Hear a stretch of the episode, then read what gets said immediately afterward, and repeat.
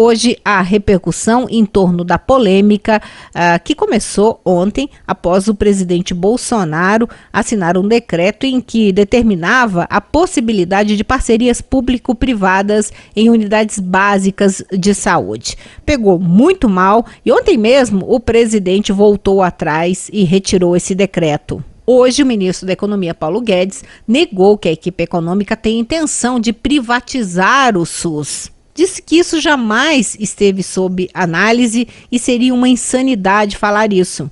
O decreto, para explicar para o ouvinte, permitia que o Ministério da Economia estudasse incluir as unidades básicas de saúde no programa de parcerias de investimentos da Presidência da República, programas que incluem privatizações.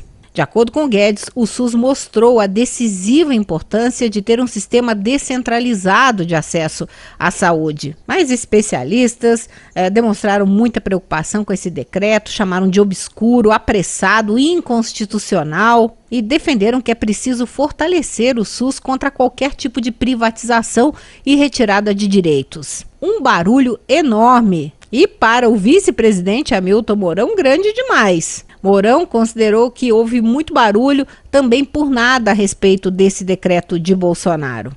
Para o vice-presidente, tudo se tratava de um estudo que poderia até concluir que a proposta de privatizar as unidades básicas seria inviável. O fato é que o assunto está suspenso, mas não descartado. O próprio presidente Bolsonaro afirmou isso nas redes sociais ontem, negando qualquer intenção de privatizar o SUS, mas afirmando que esse assunto ainda pode voltar na pauta do governo.